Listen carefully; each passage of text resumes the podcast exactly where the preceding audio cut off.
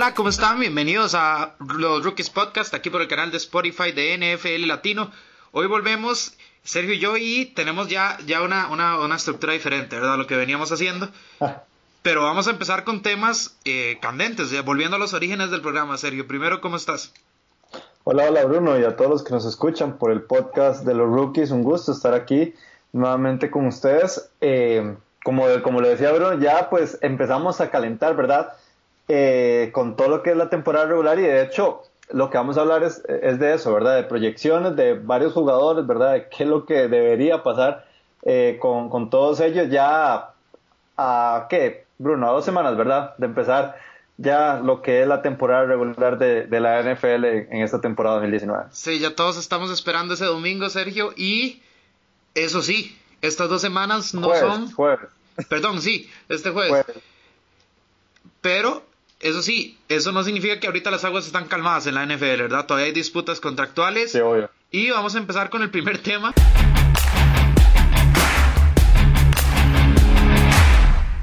Eh, no es una disputa contractual, no es una disputa con el equipo, es una disputa con la liga. Y es de quién más, Sergio, sino el villano, la diva, el adolescente inmaduro de la NFL en Antonio Brown. Resulta que Antonio Brown, Sergio, Em, pues amenazó incluso a la liga con retirarse de no ser aprobada, de no ser aprobado el uso del casco que él quiere utilizar.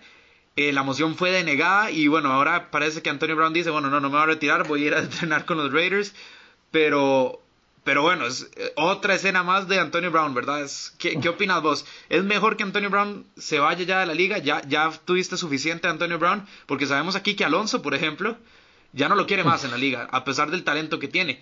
Dice que no lo vale. Yo en lo personal, Sergio, te voy a ser sincero, a mí me encanta Antonio Brown mientras no sea en mi equipo. ¿Vos, vos qué pensás con esto? Yo creo que son un, un conjunto de, emociones encontradas, ¿verdad, Bruno? Porque el problema de Antonio Brown es la gran calidad, calidad que tiene, ¿verdad? Dentro, dentro del campo de juego, pero que a la misma vez termina siendo un cáncer para, para un camerino, ¿verdad? Y para toda una química de un equipo, ¿verdad? Entonces, eh, es complicado todo este tema de Antonio Brown porque en realidad si, si no lo tuviera o si no tuviera tantos problemas, ¿verdad? O sea, ¿a quién no le gustaría tener a Antonio Brown en su equipo a nivel de talento, ¿verdad, Bruno? ¿Quién no le gustaría tener posiblemente para muchos el mejor receptor de estos últimos cinco años? Pero ¿qué es lo que pasa? Que lamentablemente cuando vos compras el paquete de Antonio Brown, ese paquete viene con muchas cosas malas dentro de él. Entonces, ese es el, ese es el asunto, ¿verdad? Que te puede asegurar un receptor que te, va, que te va a dar más de mil yardas aéreas en una temporada, pero que a la misma vez eh, tenés que hacer como las cosas a la manera que él quiere, ¿verdad? O sea, él, él no se adapta al equipo, vos te tenés que adaptar a, a él y ahí es donde este, pues pasan todos los problemas que, que, están, pues, que están aconteciendo ahorita a los Oakland Raiders. Sí, serio, es que ese es, el problema. Si Antonio Brown no tuviera la calidad que tiene, hace rato estaría fuera de la liga con esas actitudes. Claro. Yo creo que eso es innegable.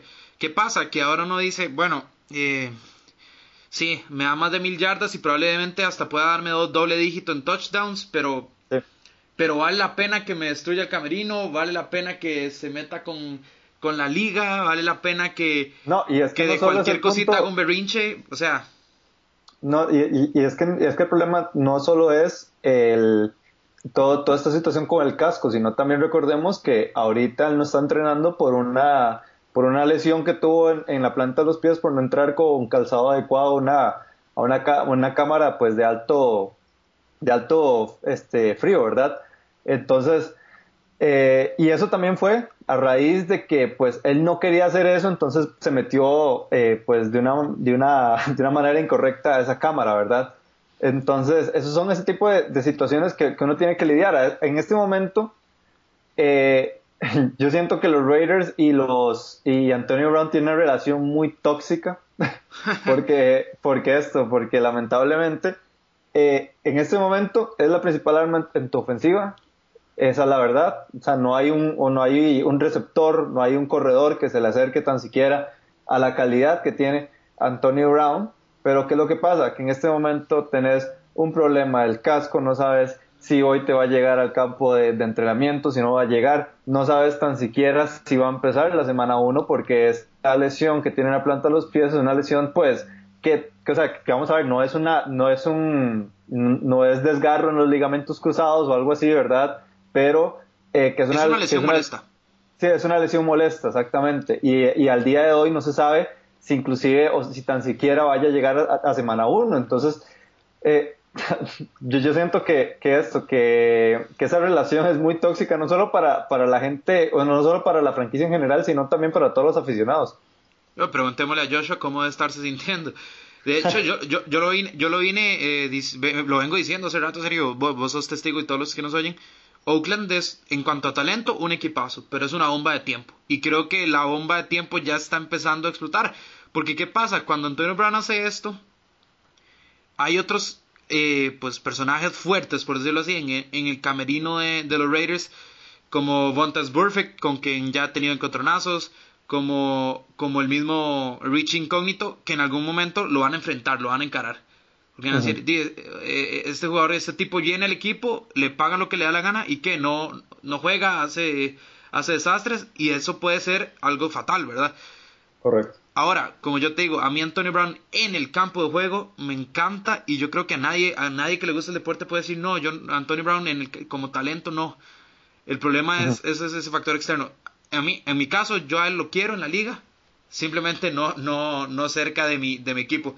¿Vos lo querés afuera de la liga? Vos estás acomodando, Vos estás, vos estás acomodando como Joshua con Martavis Bryan, algo así. Sí, sí, lo cual, lo cual, es, lo cual es gracioso porque yo fui el que, el que, el que, el, que le hizo el cuestionamiento, pero sí, pero, pero, pero es que Martavis Bryan tampoco es Antonio Brown, ¿verdad?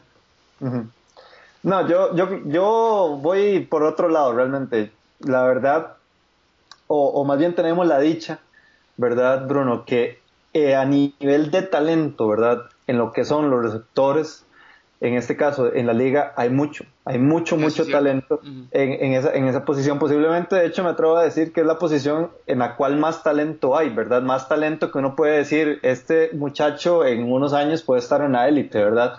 Entonces, este, yo considero, ¿verdad? Que Antonio Brown, pues, o sea, ya de por sí Antonio Brown es un veterano, tiene ya más de 30 años y, eh, y, hay, much, y hay muchos más este, receptores de muy buena calidad en la liga, ¿verdad? Como lo vemos en el caso de, de, Atlanta con, con, Calvin Ridley y Julio Jones, en Houston con, con DeAndre Hopkins, o sea, y así un, millón, no, no, tal vez no un millón no, porque no son tan, pero este sí hay bastante talento. De hecho, para mí, o sea, si me preguntas en este momento, para mí Antonio Brown dejó de ser el, el mejor receptor de la liga mucho tiempo, ya, ya desde hace varios temporadas atrás, ya de que, pues, o sea, obviamente sigue siendo bueno porque te pone más de 1200 yardas al, año, pero, pero no sé, yo tengo otros gustos por, por, los receptores. Yo te voy a decir ya, vos, sos, vos sos el GM de una franquicia, y, yo te digo, Antonio Brown o DeAndre Hopkins en mismas condiciones, ¿a quién? DeAndre Hopkins, ¿Antonio Brown o del Beckham Jr.? sin pisarlo o del Beckham Jr. sin pensarlo, pues a pesar de que los dos sean divas. ¿Antonio Brown o Julio Jones? Julio Jones, claramente. ¿Antonio Brown o Tyreek Hill? Aunque, aunque, no me, aunque no me genere touchdowns. ¿Cuál es el otro? eh, ¿Antonio Brown o Tyreek Hill? Ahí Antonio Brown, porque yo no sé si Tyreek Hill me va a durar toda la temporada.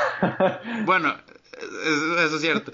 Eh, un, no sé, un Antonio Brown o un T.Y. Hilton con T.Y. Hilton. Realmente T.Y. Hilton es de, las, es de los jugadores más correctos y más profesionales que hay en toda la liga. Es que ese es el tema, serio. Por talento yo creo que podemos decir que están muy balanceados todos esos, o incluso Antonio Brown puede ser más talentoso que otros. Pero incluso con Odell, que es otra IVA, yo creo que yo prefiero Odell que Antonio Brown en el equipo. De hecho, Odell, es que vamos a ver, eh, a, mí me hace, a mí me hace gracia, pues, pues un factor de Odell, ¿verdad? De lo diva que es Odell.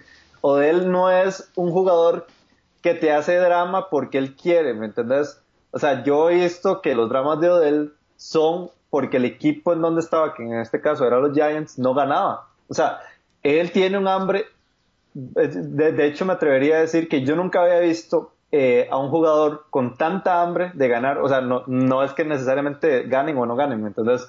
Sino digamos como... Exactamente, ese, ese sentimiento de, de competencia que tiene el jugador y que uno dice, diablos, este, este muchacho, pues, o sea, sí le gusta, sí le gusta ganar. De hecho, me acuerdo y tengo este, un ejemplo clarísimo en la semana 3 o 4 de la temporada pasada, en donde lucharon lo imposible los Giants para, para robarle el partido a los, a, los, a los Panthers y que al final por un gol de campo, que por un gol de campo como que fue como de 61 yardas. Sí, 61 yardas. Me acuerdo. En cero ya.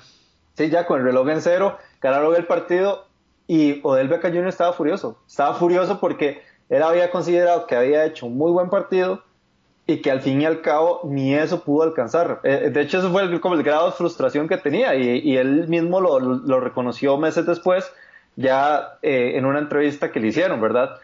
¿Y qué es lo que pasa? Que, que él no te hace una, un, vamos a ver, él no te hace un show, él no te hace un, digamos, como, como esto que te está haciendo Antonio Brown, si el equipo está ganando, ¿ya? A diferencia de Antonio Brown, que Antonio Brown es una diva que, que a él no le interesa ganar o no ganar. A él lo que le interesa es que todo el mundo o que el mundo gire alrededor de él y ahí es donde está el problema, ¿ya? Sí, creo, creo que es en el clavo, Sergio, la verdad. Y di, bueno, vamos a ver qué, qué pasa con Antonio Brown, porque esas ampollas en los pies estaban de verdad, era una escena catastrófica.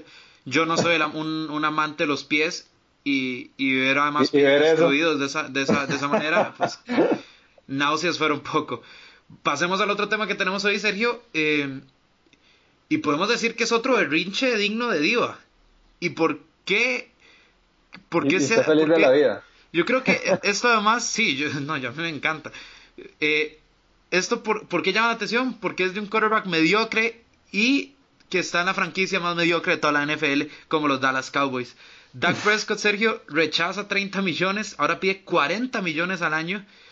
Eh, si ya 30 millones no fuera, si, si, ya si ya 30 millones fuera una cantidad desproporcionada. Para el talento, claro. Eh, no sé, no sé ni por dónde empezar, serio. La verdad, yo, yo estoy feliz. Yo estoy feliz porque, porque eh, es, es lo que yo siempre he dicho con los Cowboys. Ellos, ellos, ellos son innovadores en, en cómo hacer el ridículo. Entonces, este solo es el, último episodio y, y, y, bueno, ahora va a ver qué, ¿qué, va a hacer Jerry Jones? Sabemos que Jerry Jones tampoco es que le gusta que lo, que lo jalen de aquí para allá, ¿verdad? Aunque él esté casado con Dak Prescott. ¿Qué opinas vos de este tema? Yo te tengo que decir, Bruno, que yo no me esperaba, bueno, no, de hecho nadie se esperaba que, que Dak Prescott hiciera un movimiento así. De hecho, yo les había comentado, ¿verdad?, a ustedes que, que en realidad este, lo que está pasando aquí es un show mediático en cierto punto en donde Jerry Jones no quiere aflojar y donde Dad Prescott y también se le metió Ezekiel Elliott a la situación que, que, están con problemas contractuales y todo lo demás, ¿verdad? Y lo peor de todo es que en el caso de los dos todavía les queda un año de contrato, pero ¿qué es lo que pasa? Que por ejemplo Dad Prescott está en la liga con un contrato mínimo, ¿verdad? Él está ganando inclusive menos de un millón al año. Entonces, eh, o sea, yo considero que pues si es momento, digamos, de renovarle en ese sentido más porque como lo vuelvo a repetir, eh, Dad Prescott se encuentra en el último año de su contrato, pero jamás para un nivel de un jugador, eh, de un coreback relativamente, no, no, sí, relativamente mediocre porque tampoco es el peor coreback del mundo, o sea, tampoco, tampoco nos vayamos a los extremos. No, no es James Winston, pero no es sí, sí, eh, exacto, pero, Sí, exacto, no es, no es un jugador este, que vos puedes confiarle a él un, un, drive en, el, en, los últimos dos minutos del, del, partido porque claramente no te lo va a sacar, ¿verdad? Eso, eso ya se ha visto más que demostrado, ¿verdad? Entonces, eh, son berrinches para que al final este, tal vez se pueda llegar como a 32 millones, tal vez 33, ahí lo, lo lograr ahí un par de millones extra porque jamás va a conseguir los 40 millones que está pidiendo. No, es, que yo creo que no hay ni una sola franquicia que si, siquiera lo pensaría. De hecho, yo te iba a hacer esa pregunta. Excepto por los Cowboys. Apuesto a que los Cowboys algo van a hacer. Bueno, eh, las noticias mencionan que, que, vienen contratos grandes para Mari, eh, Sig y Dak Prescott, que son los jugadores que están pues ya con, con en miras, ¿verdad?, hacia nuevas extensiones de contrato. Así es. Bueno, yo lo, lo mencioné también incluso en el programa de, eh, de NFL Latino en TD+, yo no, no, sé cómo van a lograr eso sin, sin perder pues otras fichas que puedan ser importantes. Obvio. Pero si de los tres yo tengo que sacrificar uno, sacrifico a Prescott. Pero no lo pienso, digamos. Eh, para, mí es, para mí está claro. Sí, el problema, el problema con eso es que, por ejemplo, los Dallas Cowboys realmente no es un equipo que le gusta tanquear, claramente, ¿verdad? Eso es un golpe de ego a, grandísimo a, la franquicia. ¿Y qué es lo que pasa más bien con, y, y, lo que pasa más bien con Dos Prescott? Que si recordamos, Dos Prescott fue tercera ronda, si no me equivoco, en, el, en el draft del 2016, sí, correcto. Y, y de pura sorpresa les cayó. Fue como el mismo caso de, pues, como un Russell Wilson, una cosa así en, Seattle, que pues eh, no, no, eran, no eran corebacks, o más bien eran corebacks, ¿verdad? Que, que fueron escogidos en, en rondas, eh, pues ya después de, de, pues, de la primera ronda, que es donde normalmente se consigue la calidad de, del coreback, ¿verdad? Sí y que, y que en realidad fue eso, fue más suerte, ¿verdad? Que, que intenciones de draftear pues a un nuevo, a un nuevo como tal, ¿verdad? ¿Y qué es lo que pasa? Que, que nosotros todavía seguimos viviendo del Dad Prescott de ese 2016, del Dad Prescott que por alguna razón para mí eras eh, Elliot, la verdad, sí, el novato ofensivo del año. Eh, y que, y que poco a poco ha venido, ha venido, ha venido bajando de nivel al punto que, que en lo personal a mí no me gusta ver eh, la, la, ofensiva de los Cowboys, porque es una ofensiva en la cual vos vas a, vos vas a, esperar, digamos, que sí te maneje como el 50%, si no más, de la serie ofensiva. Entonces, ese es, uno de los problemas grandes que existen en, en Dallas y que te voy a ser sincero, yo pensé que, que, este, que esta temporada abajo lo iban a arreglar. Pues, trajeron a Randall Cobb, que para mí no, no tiene ninguna diferencia con respecto a Colt Beasley para bien, más bien es... Más bien, incluso Colt Beasley se ajustaba mejor al playbook. Sí, correcto, correcto. Pues viene también Jason Witten ahí a, pues dar más aliento que, que, que, talento en ese equipo, ¿verdad? Pero pero sí, o sea, no han arreglado nada, no, no, han, no han dicho, es como, bueno, vamos a hacer este cambio que, que nos permita pues ser más ágiles y, y, más dinámicos en la ofensiva, entonces habrá que ver qué es lo que pasa. Yo te voy a decir qué es lo que va a pasar, eh, Dallas se va a derrumbar, se van a quedar probablemente sin Ezekiel Elliott o sin Amari Cooper, uno de esos dos creo que va a ser sacrificado y se van a arrepentir de esa, de esa situación o eh, firman a los tres y sacrifican a personas en defensa. Ese, es el problema, ¿verdad? Ahí hay varios. Es el problema. Si sacrifica... Dallas, okay, yo no soy de darle cumplidos a Dallas, pero si algo tiene bueno Dallas en este momento es esa defensa. Y si por darle tres contratos gigantes a los jugadores ofensivos vas a sacrificar un par de buenas fichas de la defensa, creo que estás haciendo las cosas muy, muy mal. Y eso es algo que probablemente Jerry Jones haga, a menos que se dé cuenta, pero igual si se da cuenta, creo que sacrificaría a alguien incorrecto, porque no creo que sacrifique a Dak Prescott. Porque es lo que vos decís, a ellos no les gusta tanquear porque ellos siempre se creen favoritos. El problema es ese. O sea, si, si no, pues tanqueas, si no, si no tenés malas temporadas casi que a propósito, no vas a tener un pick suficientemente alto para conseguir un quarterback de élite y vas a tener que buscarte otra rifa. Porque Dak Prescott fue una rifa. Sí, correcto. No, y, y, es que también el problema radica en esto. Ok, le pagas tanto a Mari Cooper como a Ezekiel Elliott y le pagas tal vez a alguien en la defensa, ¿verdad? Eh, ¿Y qué es lo que va a pasar? Que el problema es que un equipo, ¿verdad? Para que, para que pueda eh, optar, ¿verdad? Por un, por un coreback de franquicia que uno puede llamar, ¿verdad? O sea, vos tenés que tener preparado más de 30 millones al año, ¿verdad? Es un, es, es un golpe salarial bastante fuerte en el cap y lo que pasa es que ahora el mercado es así, ahora el mercado eh, no te permite comprar un coreback decente por, por, por, esa, mínima, esa, por, por, esa cantidad mínima, ¿verdad? Que son, que son este, 30 millones. Entonces, eh, hay pues varios, varios corebacks que pueden entrar a la agencia libre que tal vez podrían optar ahí, pero el problema es que los Cowboys no van a tener la capacidad tampoco para optar por un, por un coreback de ese, de ese estilo. Exactamente. Pero bueno, esos son los temas que tenemos esta semana de pues de dramas, porque esos, yo creo que ambos son esos, dramas. Eh, dramas. También empezó la... pretemporada de la NFL, Sergio, y, y bueno, debutaron los dos quarterbacks del draft de los, bueno, los tres, porque Kyler Murray también debutó, pero en, y, y, y pues, jugó poco, pero tuvo un buen debut Kyler Murray. ¿Qué te pareció el debut de Kyler Murray?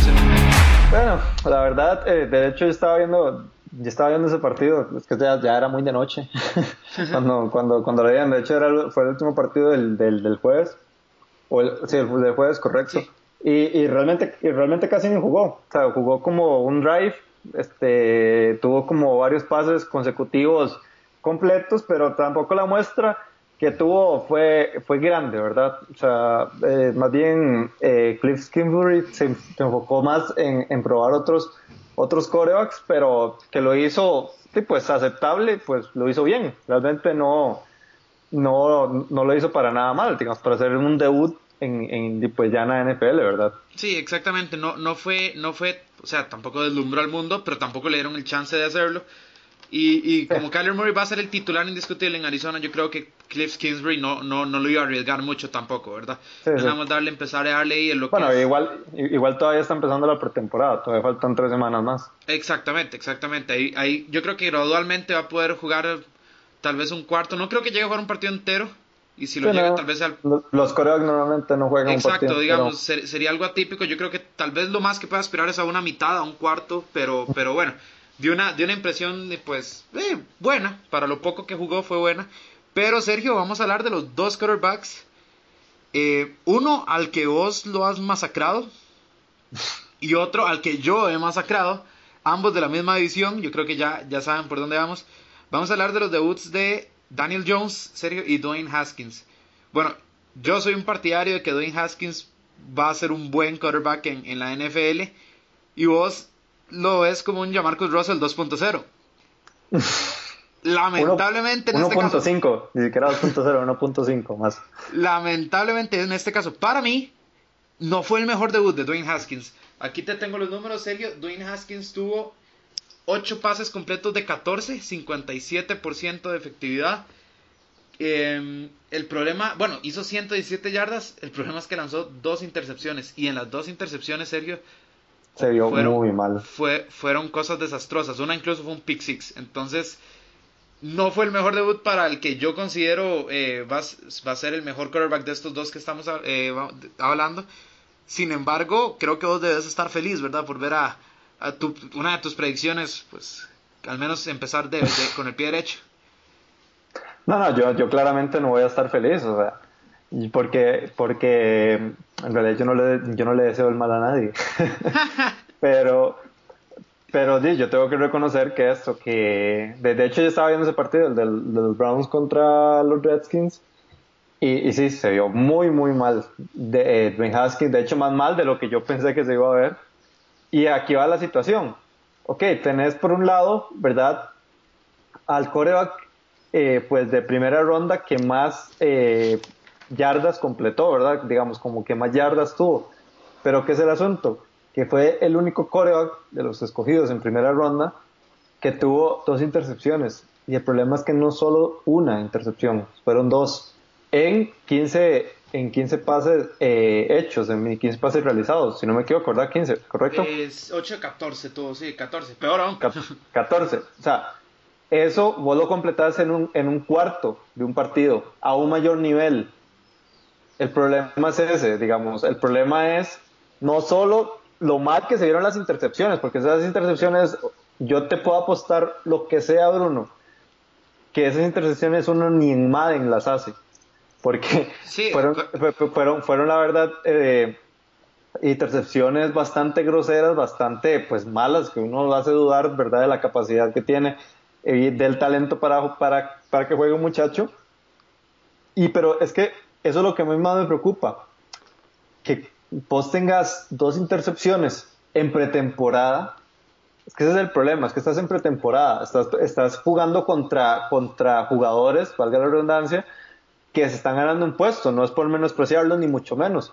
Pero ya cuando entres en semana uno, en temporada regular, esas dos intercepciones se van a convertir en, en, cuatro, inclusive hasta más intercepciones por un partido. Sí, imagínate ese tipo de pases con un Marshawn Latimore ahí en la secundaria, por ejemplo. Sí, exactamente. te, comen vivo, te, te, comen vivo, más bien vas, vas a ser un, una delicia para las secundarias.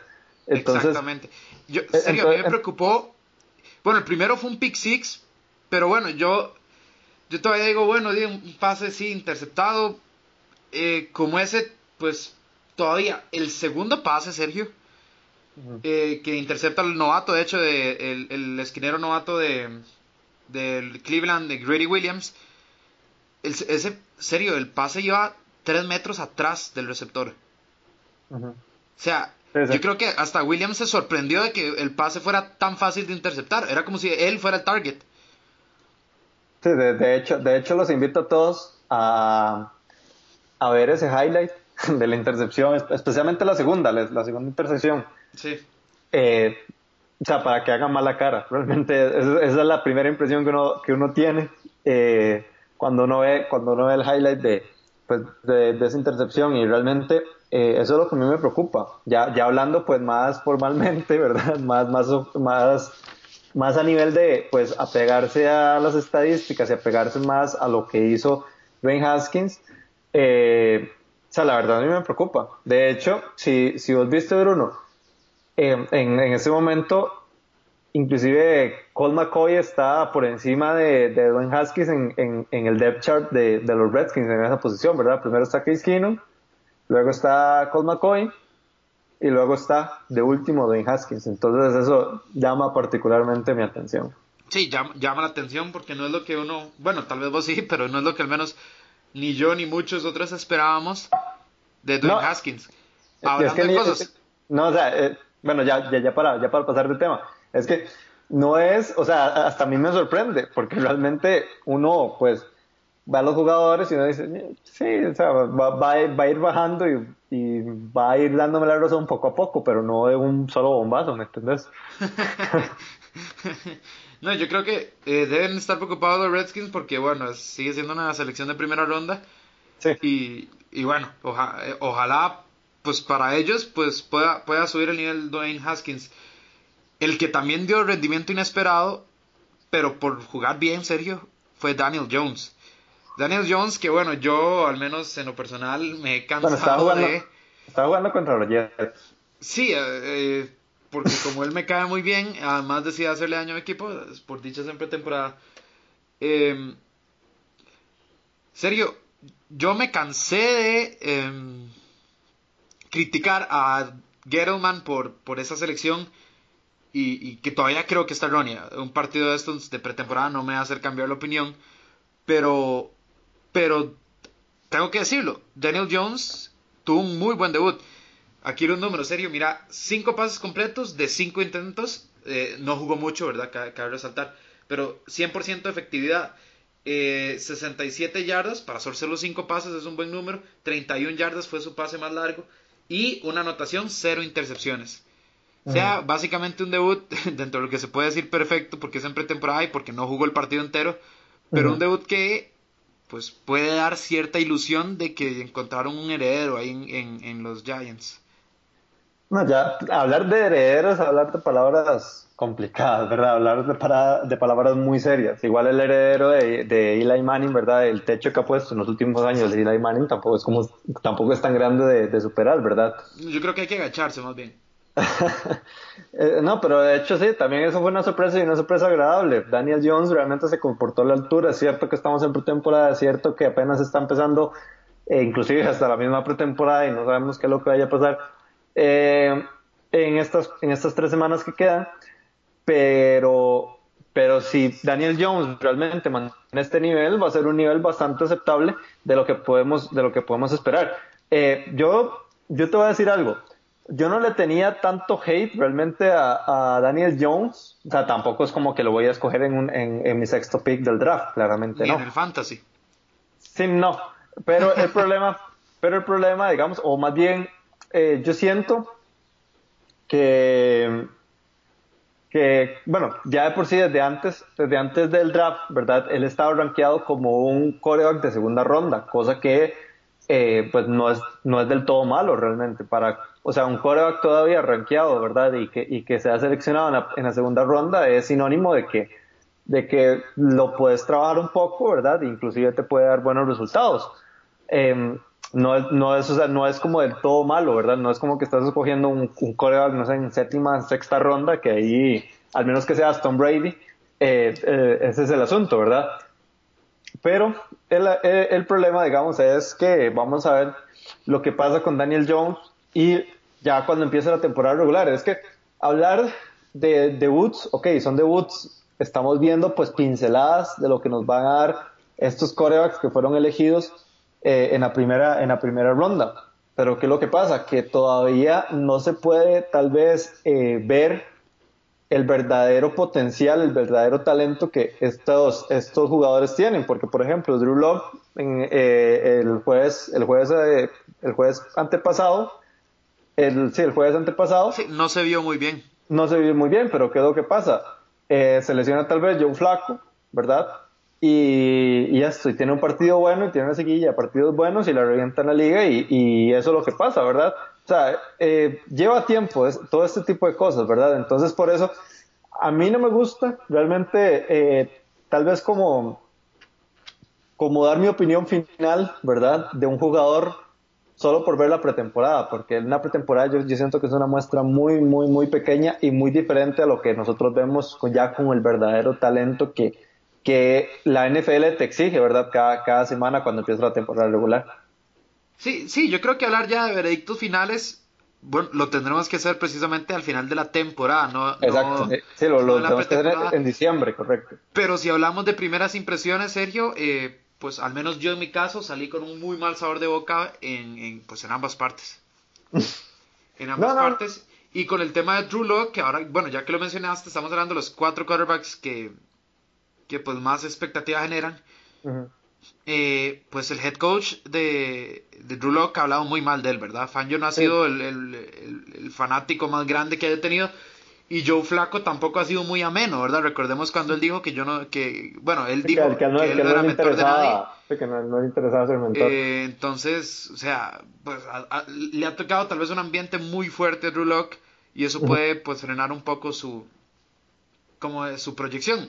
En el caso de Haskins vamos a tener que ver el carácter. Sabemos que en el, que, en el fútbol colegial él era un, jugador, un, líder con cierta, cierta incluso arrogancia, ¿verdad? De, como aires de grandeza, pues, pero lo lograba respaldar en fútbol colegial. Hay que ver si, ese, si, ese, si esa misma actitud lo puede llevar a pues a reponerse de esto y pues llegar a tener un, campo en la titular, porque recordemos que Case Keenum no es el mejor quarterback ni mucho menos, pero ya ha sido un quarterback titular en la liga y Minnesota no lo hizo mal.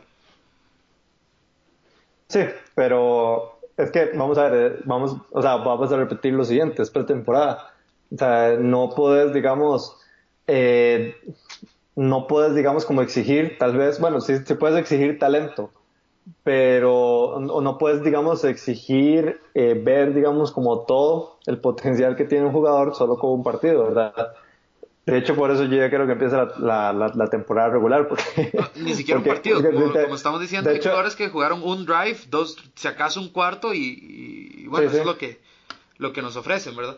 Sí, sí, de hecho, de hecho este, voy a repetir una de las cosas, una de las frases que, que, dijo Alonso, no en un programa, pero sí lo dijo este, cuando, cuando trabajamos, ¿verdad? En temas que nosotros igual, de, de igual forma vemos la, la, pretemporada, pero la vemos enojados, porque, porque, es, es como, es como tener ya, el eh, ya, ya fútbol americano, tener NFL, tener finalmente partidos, ¿verdad?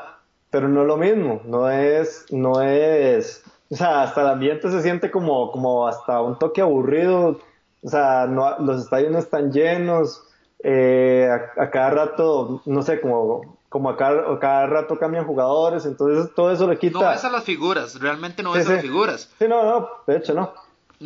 casi que ningún quarterback titular juega y si juegas mínimo... Eh, bueno, por ejemplo, vimos a los Giants contra los Jets y ni Saquon Barkley ni Le'Veon Bell pisaron el terreno de juego. O sea, ¿verdad? Son, son cosas como para dar a gente que se quiere ganar el campo minutos o, o, pues novatos que para que se vayan empapando de lo que puede llegar a ser la liga para ellos, ¿verdad? Sí, porque recordemos de que, de que actualmente, bueno, al día de hoy, ¿verdad? Las plantillas no tienen sus 52, eh, sus 52 jugadores ya oficiales, sino tienen muchos más, ¿verdad? Y digamos, ya a partir de, de ya la última semana de la pretemporada, pues ya ahí sí se empiezan a definir ya los rosters oficiales para, para, para lo que viene eh, en estos cuatro meses, ¿verdad? Entonces, eso también es importante que la gente lo sepa, que, o sea, para los que no, no tienen como tanto conocimiento, hay muchos jugadores ahorita que más bien lo que están haciendo es eso, probando suerte a ver si se encuentra un campo en esos 52 ¿verdad? Porque si es, si hay una cantidad bastante de jugadores que pues se van después del recorte grande que, las franquicias tienen que hacer. Sí, o sea, por ejemplo, eh, si ustedes son fanáticos de, no sé, eh, de los Browns y ven un jugador que ustedes dicen, uy, este jugador va a ser un colador en la secundaria, por dar un ejemplo, tengan en cuenta que probablemente no esté, porque se está jugando el chance. O sea, ahorita los rosters de la NFL están compuestos por 80, 90 jugadores, terminan recortándose más de la mitad de esos jugadores, ¿verdad? Sí, correcto. O sea, es, es, un muy buen punto el que, el que dice Serio, porque, eh, pues sí, hay, muchos equipos que lo que están ahorita es llenando huecos y están viendo quién es el, el, pues, el que mejor se adecua al hueco que a la necesidad de cada equipo. Y los demás, pues, a seguir intentando, ¿verdad? Eh, Sergio, eh, algunos otros novatos que dieron buenas impresiones. En Kill Harry tuvo un muy buen debut con los New England Patriots. Creo que, creo que hizo varias, pues varias eh, recepciones de, buena calidad, Sergio. ¿Te acuerdas aquí cuando lo mencionamos, cuando tuvimos nuestro especial de los, de los, de los rookies, en los rookies? que creo que incluso vos también lo mencionaste, yo, yo lo mencioné él no va a ser el relevo de Gronkowski en el sentido de que, bueno, primero no es Gronkowski, no es un ala cerrada, pero él tiene la capacidad de hacer atrapadas difíciles. y ya lo eh, demostró en su primer partido. al otro lado, ¿verdad? De las, de las malas actuaciones, de las malas actuaciones, perdón, que hemos hablado, también está el caso como de Kill Harry, ¿verdad? Jugadores que, que pues espera gran, gran, gran talento de ellos, ¿verdad? Y que, y que pues al, por lo menos en un partido ¿verdad? de pretemporada, pues ya están empezando a dar la talla, están empezando a, a pues, a demostrar ¿verdad? Eh, todo lo que son capaces y que, y que también generan buenas, buenas impresiones dentro del campo. Sí, así es. Otra, otra figura que, que otro receptor que debutó, Sergio, eh, fue, fue mi chico, mi, no puedo decir chico porque es gigante, ¿verdad? Pero, pero fue nada más y nada menos que DK Metcalf, que pues, incluso Pete Carroll lo dijo, estuvo a un pelo de ser un debut espectacular. Eh, eso sí me hizo sentir bien, al contrario del, debut de Dwayne Haskins. Eh, fue, un partido interesante el de los Seahawks, Sergio, y bueno, ya DK Metcalf em, se, pues empezó a imponer, por decirlo así, con su físico en, en, la cancha. Cabe resaltar igual, ¿verdad? Es pretemporada, no son los mismos eh, defensas con los que va a, pues, a batallar en, en, ya, ya una vez iniciada la, la, temporada regular, pero no me deja de eh, ser gratificante ver a DK Metcalf teniendo una buena, una buena, una buena pues jornada. Yo voy a dejarlo así, yo tengo a varios, de hecho tengo tres, para ser específicos, tengo tres receptores por encima de Ken Metcalf. No voy a decir nada malo de él, ya dije bastantes cosas malas de, de una de tus profesores como es eh, Dwayne Haskins, entonces yo, sí me lo voy a reservar. ¿Quiénes son, quiénes, ¿Quiénes son tus receptores por encima de Ken Metcalf? Ok, Enkil Harry, definitivamente. Paris Campbell, la verdad yo, lo, yo tengo Paris Campbell va a tener una muy buena temporada y tiene un equipo para, para, para brillar, eso sí. claro, claro, claro. Y tercero, a Hollywood Brown, el nuevo receptor de los, de los Baltimore Ravens, que va a ser posiblemente el único receptor de, de, de los Baltimore Ravens, realmente. es, el, es el eh, pues yo creo que va a ser una de las armas importantes, ¿verdad?, para Lamar Jackson, a ver cómo funciona el, el muchacho en, dentro de dentro de este, de este equipo, ¿verdad? Que, que también tiene, también uno tiene bastantes dudas con lo que puedan hacer. Sí, eh, bueno, eso es cierto, pero bueno, sí, también hay que resaltar a eh, Andy Isabela que va a estar eh, con los Arizona Cardinals ya para terminar como con los, con los receptores que, que nos pues que nos pueden atraer hasta cierto, hasta cierto punto, ¿verdad? Mm. Em, Uf, no, yo pongo a Dick por encima de, Hollywood Brown, serio. Por, No, no tanto por ser DK, eh, Ah. Metcalf, sino por, por el hecho de que uno tiene a Russell Wilson y el otro tiene a Lamar Jackson, ¿verdad? Sí, sí, sí. Sí, Entonces, bueno, bueno, o tal- sea, eh, son muchos factores, ¿verdad? También por el otro lado en Seattle, eh, eh, pues no tienes a, a Doug Baldwin, ¿verdad? Algo, ah, entonces yo creo que eh, DK Metcalf va, pues va a tener ahí, un- va, va a subir de rango, ¿verdad? Sin tan siquiera eh, haber iniciado ya la temporada regular como tal, ¿verdad? O su carrera como tal. Sí, bueno, sí, totalmente. Y bueno, yo a Hollywood Brown en cualquier otro equipo eh, le tendría mucho ojo puesto. Eh, el tema de Lamar Jackson puede, puede que, que, pues, complique un poco eso. No lo recomiendo para el fantasy por ese preciso tema, porque los vienen, los receptores vienen pues atados a lo que pueda hacer tu mariscal de campo. Sergio, vamos con nuestro último segmento pues del programa y es uno nuevo, es uno nuevo, es como un tipo zona de debate, aunque bueno, ya acabamos de debatir sobre, sobre Metcalf y su ranking porque fuiste un poco cruel con él. Eh, vamos, vamos a voy a seguir siendo cruel. Y vamos, vamos a ver este Sergio, es básicamente te doy dos opciones y yo creo que sé cuál vas a elegir y creo que pues todo el mundo apenas diga los nombres va a saber cuál voy a elegir yo. Y estamos hablando de corredores de la Gran Manzana. ¿A quién elegís vos, Sergio?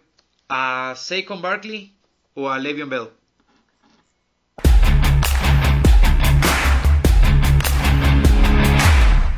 Así como DK Metcalf es su, es su boy, para, para decirlo, para, para decirlo de una manera, pues, que suene tal vez eh, menos, o sea, o más indicada, ¿verdad? Porque recordemos, chico no suena tan bien, ¿verdad? Eh, tipo como Dicky. sí, exacto, pero es, es que este tampoco es un chico. Y estamos hablando de Saquon Barkley. De hecho, Saquon Barkley prácticamente o perfectamente podría ser un- nuestro amigo, Sí. Bruno, apenas con 22 años. Y nuestro y, guardaespaldas. y- y ya está rompiendo la liga, ya está. de hecho, correcto. Eh, o sea, Saquon, Saquon Barkley ni siquiera había llegado a la liga y ya lo había explotado. Desde que estaba en Penn State, yo me acuerdo al ver a Saquon Barkley haciendo maravillas en ese, en ese equipo de, de, de Penn State todos los sábados. Y, y por supuesto, o sea, yo tengo que ponerlo mil veces por encima de Le'Veon Bell. Ya voy a dar mis razones por qué, porque yo primero quiero que vos digas tu respuesta obvia ah, hacia, el, hacia el público, pero ese, ese, ese es mi pick. Y mi pick en definitiva por todo. Sí, pero mil veces eh, sobre, sobre Le'Veon Bell. Bueno, eh, la mía evidentemente es Le'Veon Bell. Yo ah, de verdad estoy asombrado a la gente. Ok, sí, no jugó el año pasado, pero a la gente se le olvidó muy rápido lo talentoso, inteligente y dominante que era Le'Veon Bell en Pittsburgh. Estamos hablando de, que era el mejor running back por encima de Ezekiel Elliott, por encima de quien fuera eh, cuando él estaba jugando. Llega Saquon Barkley en un año, tiene un muy buen año. Yo a Saquon Barkley lo, lo, pues, lo admiro, es un jugadorazo, no, no digo que no. Pero la gente se le ha olvidado lo talentoso que era Le'Veon Bell. Sus, o sea, sus, sus, hasta los Steve Arms, Sergio, es, es un jugador increíble y es muy versátil. Puede atrapar el balón, puede correr el balón, puede, pues es un tipo paciente con uno de los IQs más altos de la, para, el, para el juego de la NFL que, que hay en la liga. O sea, es, es, un jugador muy, muy completo y está en su plenitud. Saquon Barkley puede llegar a ser un día mejor que, que Le'Veon Bell. Yo, Saquon Barkley es un animal, pero hoy prefiero mil veces tener a Le'Veon Bell en mi equipo, en plenitud, ¿verdad? Que Ajá. a un Saquon Barkley. Ah, ok. Es que, vamos a ver, vos, o, o más bien volver a repetir la pregunta, por favor. ¿A quién preferís? ¿A Le'Veon Bell o a Saquon Barkley? Ok, pero ahí va, digamos, otra situación. ¿Usted prefiere a Le'Veon Bell, a Saquon Barkley, overall, digamos, en todo en general, o lo prefiere para esta temporada? Si vos estás en... O sea, mi pregunta es, si vos, ok, te, estás en el fantasy, por ejemplo, o, o, sos el GM de una franquicia, okay, si no sé, este de momento, expansión. si en este momento yo estoy en fantasy, y de hecho, eh, spoiler, ¿verdad? Para la liga, para, la, para la liga de fantasy que vamos a empezar, y que no me lo quiten, claramente mi primer pick va a ser Saquon Barkley. ¿Por qué? Porque Saquon Barkley es una máquina de darte puntos. ¿Por qué? Porque así como Le'Veon Bell te puede correr y atrapar la bola, también lo puede hacer Saquon Barkley. Saquon Barkley tal vez no tiene ese atributo de inteligencia que tiene Le'Veon Bell, pero tiene el atributo físico que no tiene Le'Veon Bell. Entonces, son contrastes diferentes, pero que, a la pero, que en, pero que en el punto, digamos, en donde yo hago la diferencia entre Saquon Barkley y Le'Veon Bell es la continuidad en la cual ha venido trabajando los dos. Porque, ok, yo, yo estoy de acuerdo, que a te parece impresionante de que Le'Veon Bell eh, o que nos olvidemos del talento de, Le'Veon Bell. No, yo no me he olvidado del talento de Le'Veon Bell. De hecho, yo me acuerdo hace como tres años que más bien la lesión de Le'Veon Bell fue lo que ayudó a los Patriotas a avanzar en la, en la postemporada, porque con Le'Veon Bell eso, eso, hubiera sido otra historia diferente. Bueno, no sabemos, pero verdad todo indicaba para que para que, para, para que para que así lo fuera. Pero qué es lo que pasa, que en una liga tan exigente, tan física, tan dura como es la NFL, eh, cuando, cuando vos haces ese tipo de cosas como la que hizo Le'Veon Bell, pues es complicado regresar y dar tu buen, y dar eh, pues el 100% de tu talento. Lo vamos a ver, o más bien lo vimos con Des Bryant eh, el año pasado que ni siquiera empezó la liga porque se lesionó. O sea, yo no estoy diciendo que, que, que Bell se va a lesionar, pero son ese tipo de cosas que hace la liga más dura. ¿Qué es lo que pasa? Que Saquon Barkley ya es un jugador que pues pues eh, jugó durante toda la temporada, ha estado entrenando, ha estado en, forma totalmente, cosa que también Le'Veon Bell eh, se, le ha achacado eso, ¿verdad? Que, creció unos kilitos de más y, en realidad en realidad yo compro a Saquon Barkley antes de Le'Veon Bell en este momento porque yo ya sé lo que me va a dar Saquon Barkley, correcto. Yo no sé lo que me va a dar Le'Veon Bell esta temporada. Ya no estoy diciendo que sea un, uno de los mejores running backs de la liga, pero el problema es que cuando vos tenés una pausa de un año, eso te puede afectar mucho en, la NFL. Pero es que ese es el tema. Te puede afectar mucho en el sentido de que, pues sí, es un año de inactividad. Ahora, estás completamente sano. Y para un corredor creo que eso es... Bueno, Des eh, estaba completamente sano y vea lo que le pasó. Sí, pero Des Bryant no, no, es, no es una figura del calibre tal vez que llegó a ser Le'Veon Bell, a pesar de que Bryant es una... Pues... Pero yo no estoy hablando de talento, estoy hablando tal vez del estado de salud que pueda perjudicar a ese jugador. Y recordemos que también Le'Veon Bell no es un jugador que se ha mantenido sano toda su carrera, más bien ha, sufrido ahí varios, o sea, tampoco, tampoco lesiones tan graves, pero sí se ha, sí se ha visto. Pero eh, mi punto, ahora viene 100% sano porque tuvo un año para... Un corredor serio, yo creo que desde el primer snap no está 100% sano. Desde el primer snap, que donde, donde choca con paredes, eh, como en la, en la, línea de golpeo, ya van, o sea, van disminuidos en, físicamente. Le'Veon Bell va a llegar 100% sano. Y aquí está mi punto de por qué prefiero a Le'Veon Bell ahorita, ahorita, ¿verdad? Estoy hablando justo ahorita. Yo creo que Second Barkley tiene un potencial enorme y quién sabe lo que puede hacer este, este, este muchacho en el futuro. Pero todo apunta que va a ser un salón de la fama, ¿verdad? Sí, sí, claramente. No, y también Le'Veon Bell. Realmente Le'Veon Bell, porque también a la gente se le olvida que Le'Veon Bell está relativamente joven. Todavía inclusive me atrevo a decir que puede entrar al prime de su, de su carrera. Está, sí, exactamente, está entrando al prime de su carrera. De hecho, de hecho está, me, atrevo a decir que está en el prime de su carrera, pero que lamentablemente mismo se cortó ese te puede ganar un partido.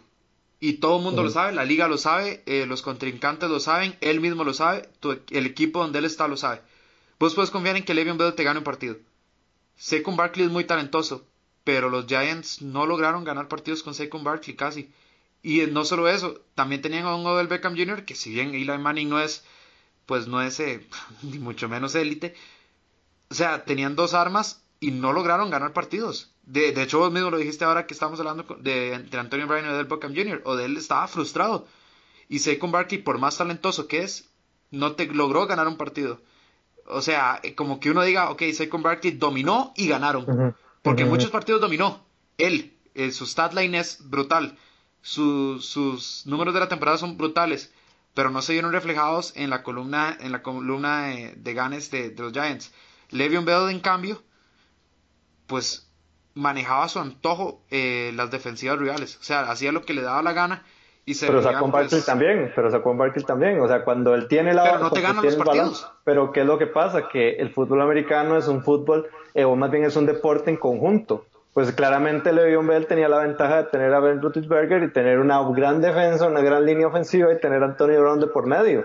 Entonces, eh, llegamos prácticamente a lo mismo, porque, o sea, vos estás valorando eh, el, el, resultado final, pero no estás valorando que Saquon Barkley también hace como quiere las defensivas rivales cuando él tiene el balón. O sea, él no, no, no, Sacó, Barkley la diferencia, bailaba a quien se le pusiera enfrente, fuera Filadelfia, fuera quien sea, o sea, te metes, buscas los highlights de Saquon Barkley del año pasado y duran como 25 minutos porque cada snap de él era un, era un show. Ahora, no se refleja en, la, en las columnas en las columnas importantes que son las de ganar. Eso es lo que yo digo. Con Le'Veon Bell siempre fueron contendientes. Eh, yo me quedo con Le'Veon Bell por eso y porque está en su prime.